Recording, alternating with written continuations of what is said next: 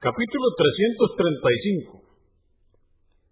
La prohibición de que la mujer eluda el lecho marital sin una justificación válida cuando su marido la requiere.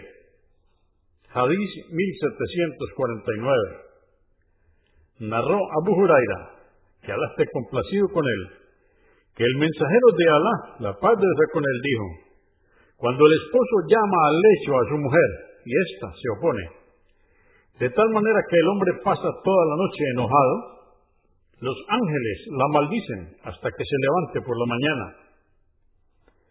En otra versión, hasta que se rectifique, entre comillas.